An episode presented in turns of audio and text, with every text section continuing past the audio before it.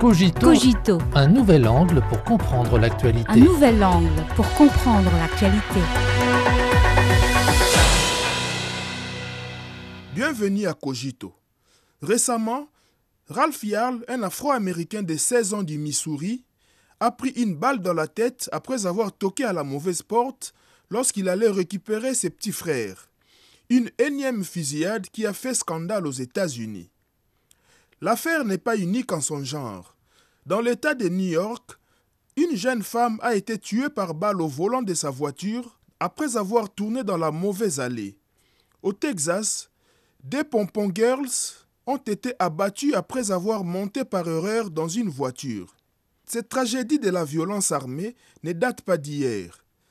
Selon USA Today, depuis des décennies, l'homicide involontaire par balle au mauvais endroit a eu des conséquences tragiques aux États-Unis.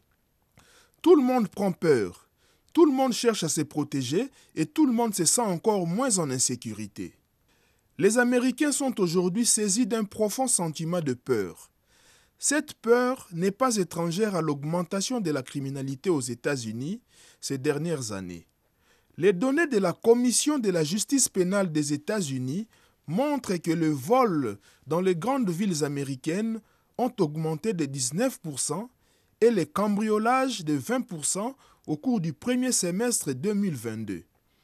USA Today fait état d'une croissance de 50% des homicides et d'environ 36% des agressions graves au premier semestre 2022 dans les villes membres de la Major Cities Chiefs Association, MCCA en sigle, par rapport à la même période en 2019. Derrière ces affaires erre le fantôme du racisme.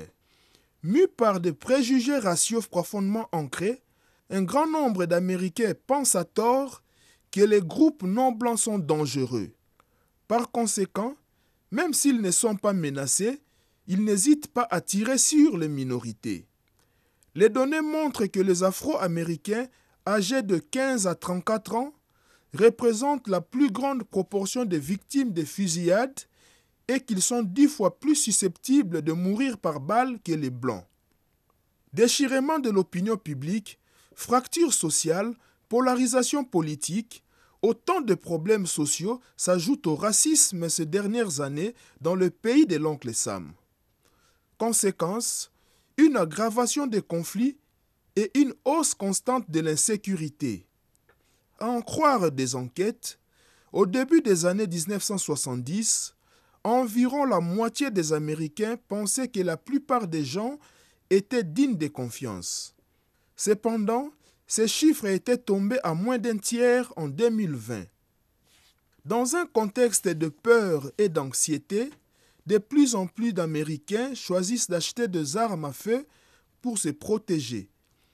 Une étude de la Northeastern University et de l'Université de Harvard montre qu'entre janvier 2019 et avril 2021, près de 7,5 millions d'adultes américains ont acheté une arme à feu pour la première fois, dont environ la moitié étaient des femmes, 20% des Afro-Américains et 20% des Latino-Américains.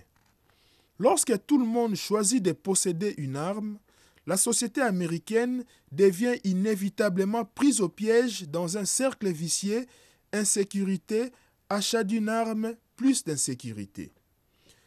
La loi Stand Your Ground, en vigueur aux USA, a encore aggravé la situation. Cette loi du Missouri autorise par exemple l'utilisation de moyens létaux pour se protéger ou protéger autrui en cas de menace ou de sentiment de menace indépendamment de la possibilité d'une retraite en toute sécurité. Une étude publiée dans le Journal of the American Medical Association, JAMA en sigle, a révélé que la mise en œuvre de la loi Stand Your Ground dans l'ensemble des États-Unis a entraîné une augmentation de 8 à 11 du taux d'homicide. Derrière cette loi, la silhouette du lobby des armes à feu se dessine. Le groupe de défense des armes à feu, la National Rifle Association en premier lieu, ont fait pression pour un environnement plus souple en matière de possession d'armes à feu, en faisant tout leur possible pour entraver le processus de contrôle des armes à feu par le biais de la politique de l'argent.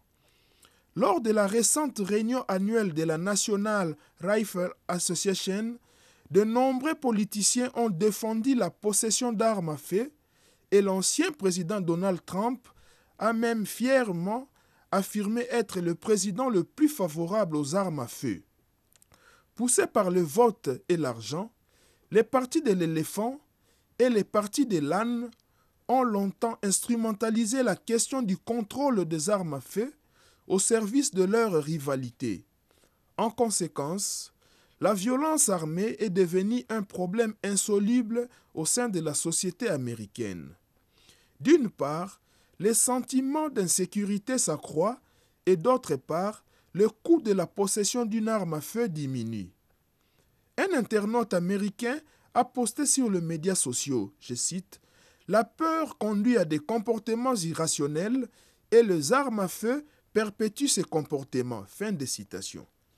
À long terme, sans réforme institutionnelle, il sera difficile de résoudre les conflits sociaux profondément enracinés aux États-Unis et les armes à feu rendront ce problème de plus en plus inflammable. Il est concevable que dans la seule superpuissance du monde, qui se targue d'être un phare des droits de l'homme, tirer passe avant parler. Qui protégera les droits de l'homme des Américains abattus avant d'avoir pu parler?